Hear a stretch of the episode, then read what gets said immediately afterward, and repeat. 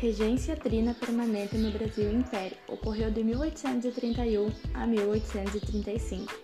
O governo era formado por Francisco Lima e Silva, João Braulio Muniz e José da Costa Carvalho. Eles organizaram um gabinete ministerial que visaria conter todos os movimentos populares que então iam pressionar o governo de Dom Pedro I.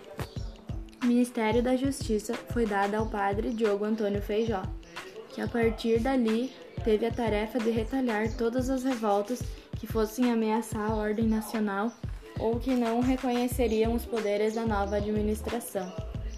Ele instituiu na Guarda Nacional uma espécie de milícia que seria controlada pelos representantes das elites, e muitos dos chefes dessas milícias eram fazendeiros, que junto com o governo eles compravam o título de coronel.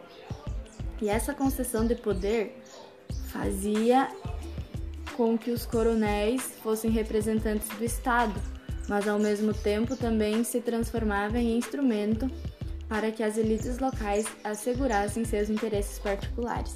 E no primeiro ano houveram muitas revoltas incitadas pelos militares.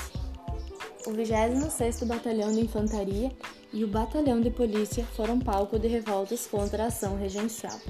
Em julho de 1831, um motim ocorreu no Teatro Municipal Fluminense, e em 7 de outubro de 1832, o Batalhão de Artilharia organizou uma agitação antirregencial, porque eles enxergavam o exército como um reduto de manifestações antigovernistas.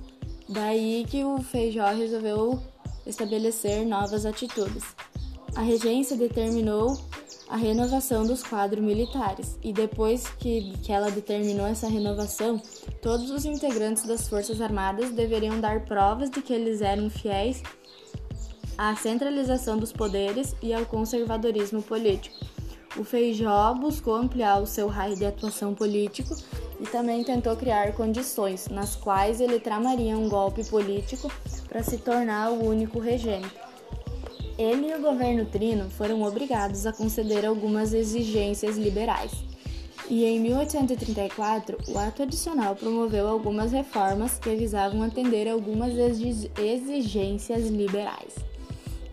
Então, a gente pode ver, né, que, que no caso a província iria poder criar suas próprias assembleias legislativas, que o Rio de Janeiro se tornou uma região politicamente autônoma, autônoma o poder moderador acabou e que o próximo governo regencial deveria ser comandado por um único regente.